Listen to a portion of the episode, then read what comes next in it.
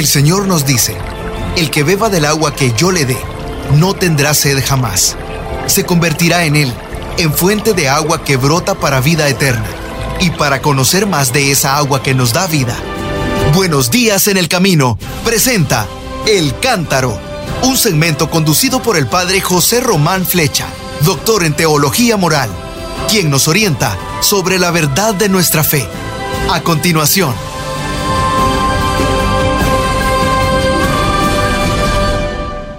Queridos hermanos, queridas hermanas, soy el padre José Román Flecha, sacerdote diocesano de la diócesis de León. Insisto porque una persona me ha escrito diciendo, preguntándome a qué orden religiosa pertenezco. Ustedes saben que estimo muchísimo a las órdenes religiosas, mucho. Les agradezco el servicio que hacen, como no, a la Iglesia y al reino de Dios pero no pertenezco a ninguna orden diócesis, a, ninguna orden religiosa, pertenezco a una diócesis, a la diócesis de León en España. Pero sin más introducción, vamos a compartir los textos, sobre todo las lecturas de este domingo, que es el domingo 27 del tiempo ordinario. Comenzamos la Santa Misa con un antífona que dice: En tu voluntad, Señor, está puesto el universo y no hay quien pueda resistirse a ella, a tu voluntad. Tú hiciste todo, el cielo y la tierra, y todo lo que está bajo el firmamento. Tú eres Señor del universo. Es una antífona bellísima, es una oración.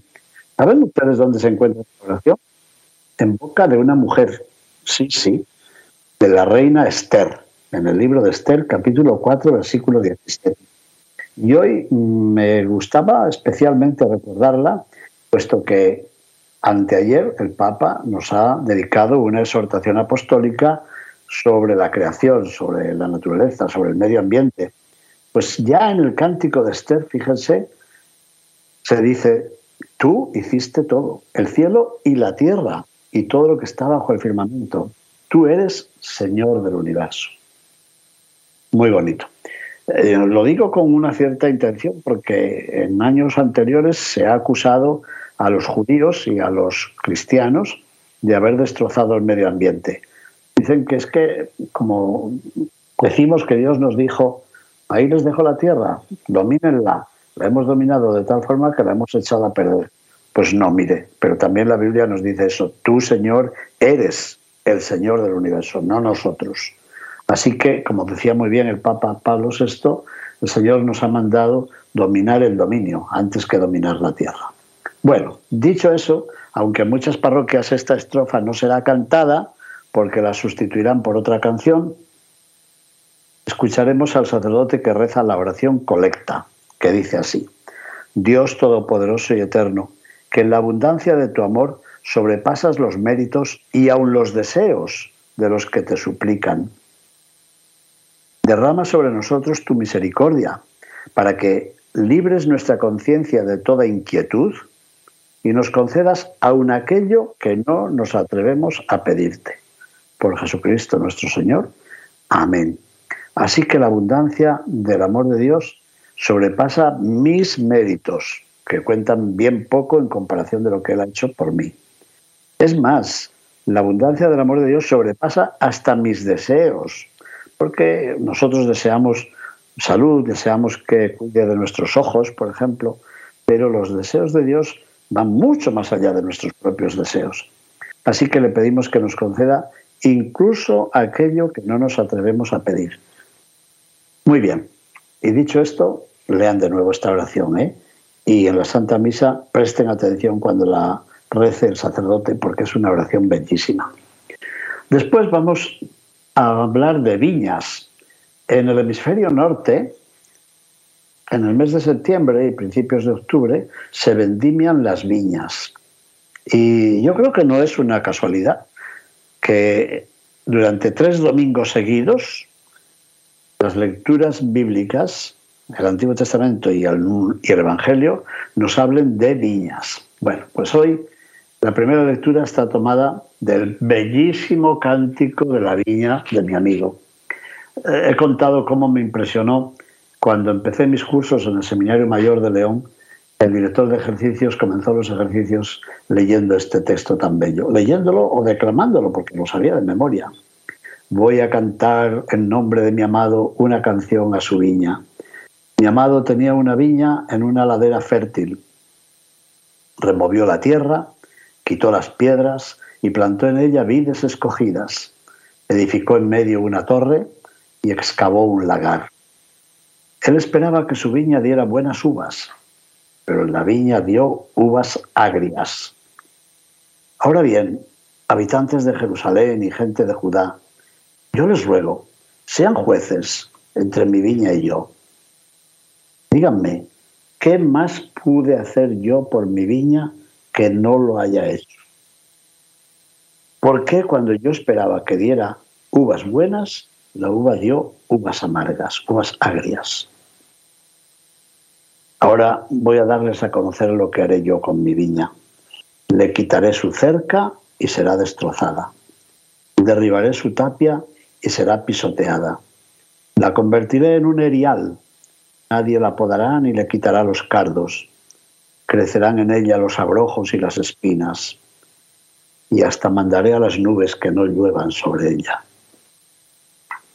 Pues bien, la viña del Señor de los ejércitos es la casa de Israel. Y los hombres de Judá son su plantación preferida. El Señor esperaba de ellos que obraran rectamente y ellos en cambio cometieron iniquidades. Palabra de Dios, te alabamos Señor. ¿Les ha gustado este cántico? Un cántico que es toda una parábola. La viña es el pueblo de Israel. Dios lo había mimado lo había cuidado con todo esmero, esperaba que dieran frutos de buenas obras, pero producían maldad. Y entonces el Señor dice, bueno, vamos a quitar las defensas, a ver qué pasa con esta viña que no ha querido ser protegida por el Señor, a ver dónde va a parar. Bueno, pues si la primera lectura habla de viñedo, el Salmo responsorial también. Salmo 79. Qué hermosa oración la que viene ahora. Señor, tú trajiste de Egipto una vid, arrojaste de aquí a los paganos y plantaste esa vid. Y ella extendió sus sarmientos hasta el mar, se entiende el mar Mediterráneo, y sus brotes llegaban hasta el río, se entiende el río Éufrates. Toda esa zona que va entre el Éufrates y el Tigris y el río y el mar Mediterráneo se entiende que había de ser la propiedad de Israel. Y luego sigue el Salmo. Señor, ¿por qué has derribado su cerca? De modo que puedan saquear tu viña a los que pasan, de modo que puedan pisotearla los animales salvajes y las bestias del campo destrozarla. Señor de los ejércitos, y Señor Dios de los ejércitos es lo mismo que decir Señor Dios del universo, ya Hemos explicado esto más veces. Señor Dios del universo, vuelve tus ojos, mira tu viña y visítala. Protege la cepa plantada por tu mano, el renuevo de la vid que tú mismo has cultivado. Y luego la promesa final. Ya no nos alejaremos de ti. Consérvanos la vida y alabaremos tu poder. Restablécenos, Señor Dios de los ejércitos, Míranos con bondad y estaremos a salvo. Qué hermoso cántico que acompaña esa hermosa y dramática alegoría de la suerte y de la desgracia de Israel. De esa viña el Señor esperaba los frutos de derecho, pero ella dio asesinatos. Dios esperaba obras de bondad y de justicia, pero su viña solo dio lamentos. Bueno, como todas las parábolas, también esta encuentra su aplicación en nuestro mundo, no solamente en Israel. Dios ha puesto en nuestras manos esta hermosa creación salida de sus divinas manos, pero nosotros la hemos violado, hemos destrozado con saña a este mundo creado. Además, Dios nos ha confiado otra cosa, la organización de la convivencia en nuestra sociedad. Pero nosotros, ¿qué hemos hecho? Hemos olvidado la fraternidad. Hemos olvidado que somos hermanos y hemos manchado nuestra tierra con la sangre de los inocentes que hemos troceado o degollado. Dios nos ha confiado la belleza de la viña de nuestra misma persona, pero con nuestro pecado y con nuestra falsedad hemos prostituido nuestra propia dignidad. El Señor esperaba que diéramos uvas, pero hemos dado agrazones, uvas agrias. Lo digo porque cuando leemos este precioso cántico y este salmo, pensamos solamente en Israel. Y a veces pensamos, qué malos eran los malos y qué buenos somos los buenos. Mm, despacito y por las piedras. No, no, no. Nosotros también somos la viña plantada, cuidada, mimada por el Señor. Y sin embargo, no hemos dado los frutos que el Señor esperaba de nosotros. Pero bueno, digamos como la última estrofa del Salmo 79, Señor, ya no nos alejaremos de ti. Consérvanos la vida y alabaremos tu poder. Pero tú restablécenos, míranos con bondad y estaremos a salvo. Bueno, yo creo que es hora de que leamos la segunda lectura, que está tomada de la carta del apóstol San Pablo a los filipenses, el penúltimo texto, porque en el próximo domingo, el domingo 28, leeremos la última parte de la carta, la bellísima carta de San Pablo a los filipenses. A ver qué se nos dice en este texto tomado del capítulo cuarto de la carta que Pablo escribe a los cristianos de la ciudad de Filipos. Dice así, hermanos, no se inquieten por nada.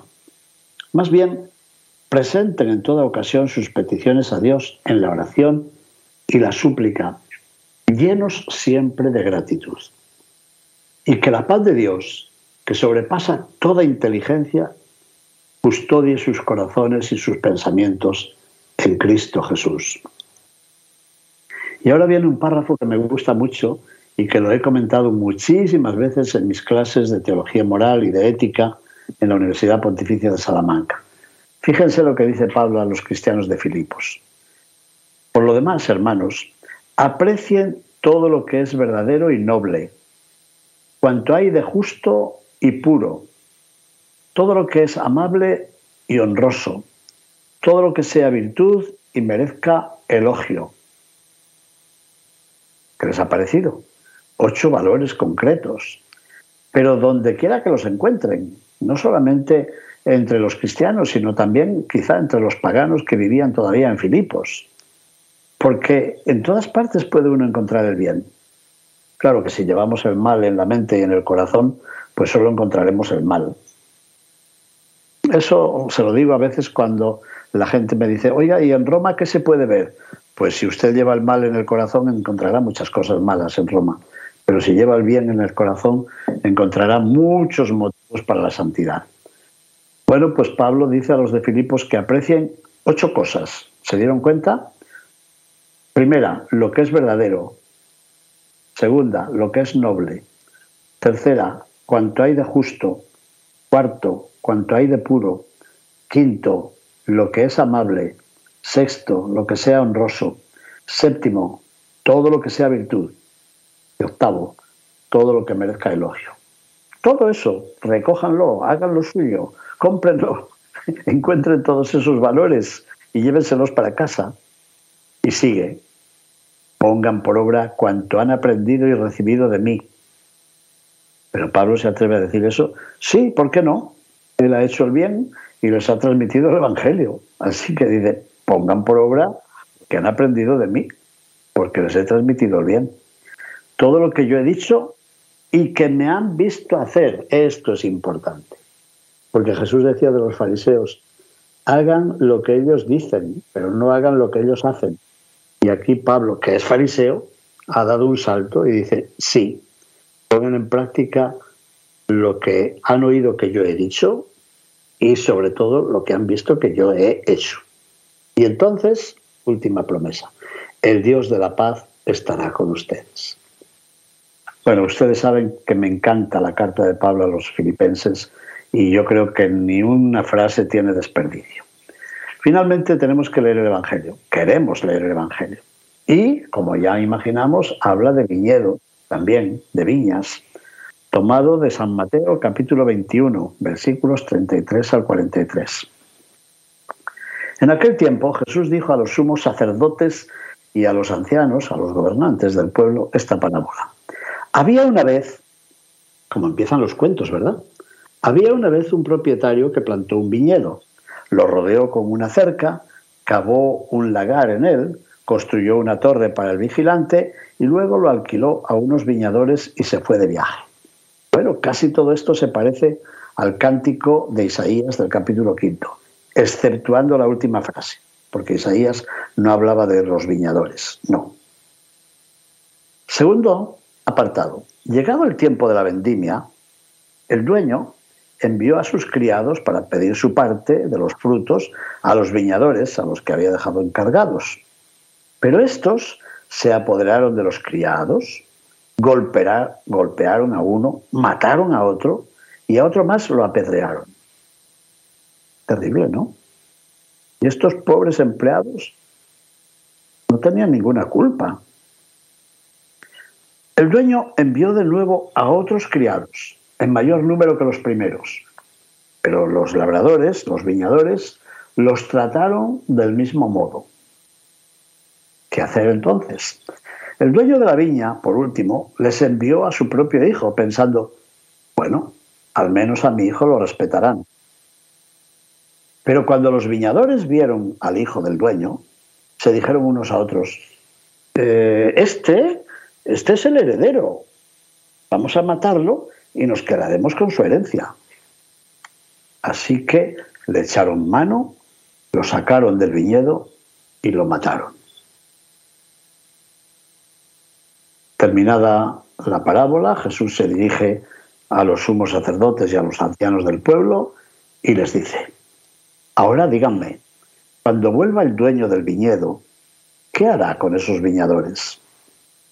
Y ellos le respondieron, dará muerte terrible a esos desalmados y arrendará el viñedo a otros viñadores que le entreguen los frutos a su tiempo. Y entonces Jesús les dijo, ¿y ustedes no han leído nunca en la escritura aquella frase que dice, la piedra que desecharon los constructores es ahora la piedra angular? ¿Esto es obra del Señor y es un prodigio admirable? ¿Lo han leído? Pues por esta razón yo les digo a ustedes que les será quitado a ustedes el reino de Dios y se le dará a un pueblo que produzca sus frutos. Palabra del Señor, gloria a ti, Señor Jesús.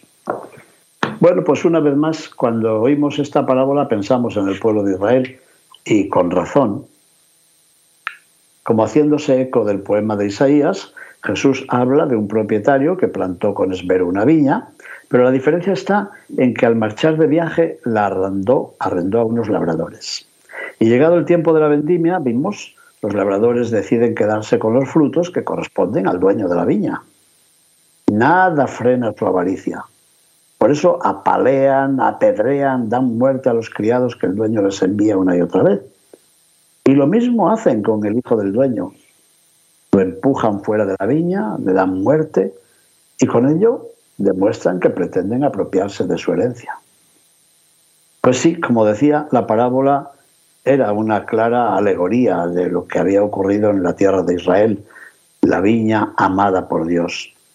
Los que debían gozar de la confianza del Señor habían matado a los profetas y ahora también estaban dispuestos a matar al Hijo de Dios. Pero no pensemos solo en el antiguo Israel. ¿eh? La parábola no ha perdido actualidad. Refleja la actitud de todos los que hoy, en este tiempo, en esta sociedad, en este lugar, ignoran a Dios, desprecian a sus mensajeros, condenan a muerte a su Hijo. Pero el Evangelio nos anuncia el juicio de Dios sobre la historia. Él vendrá y juzgará. A veces pensamos que Dios es indiferente a nuestras acciones, y a nuestras maldades, que no las ve, que no le importan, que no hay más justicia que la que nosotros decidimos o la que deciden nuestros jueces. Pero un día el Señor volverá, volverá el dueño de la viña, y Jesús resume su veredicto final. Se les quitará a ustedes el reino de Dios. El reino de Dios no es patrimonio de nadie, es un don de Dios que requiere nuestra fidelidad al que nos lo ha donado. Y dice Jesús algo más, se dará el reino a un pueblo que produzca sus frutos. Muchos de los que han recibido el don de la fe se avergüenzan de ese regalo.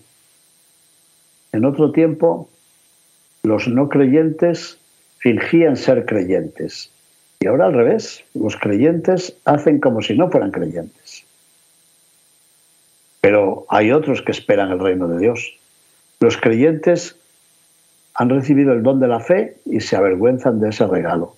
Pero otros están esperando ese regalo y lo recibirán con gratitud. La parábola puede parecernos negativa, pero no lo es. La promesa del juicio de Dios amortigua la esperanza de los malvados y de los presuntuosos.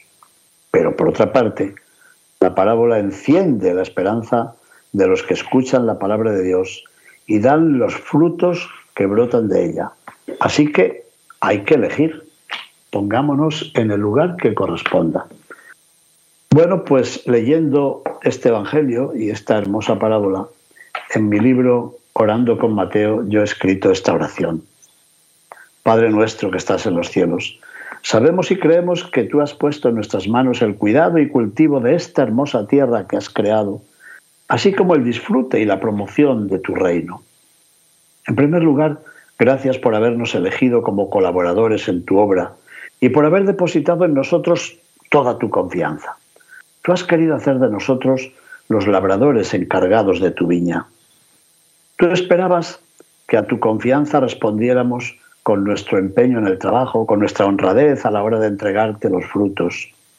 Y sin embargo, tú sabes que muchas veces hemos maltratado y condenado a muerte a todos los mensajeros que nos ibas enviando. Qué orgullo tenemos. Nuestro orgullo, nuestra autosuficiencia, nacían y nacen de la avaricia y nos llevan al asesinato. Por último, tú decidiste enviar a tu Hijo Jesús esperando de nosotros el respeto que él se merecía.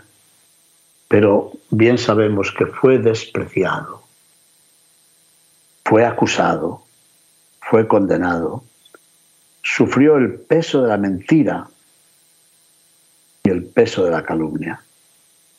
Y fue condenado al suplicio más horrible, el de la crucifixión. Pero eso no solamente ocurrió hace muchos siglos.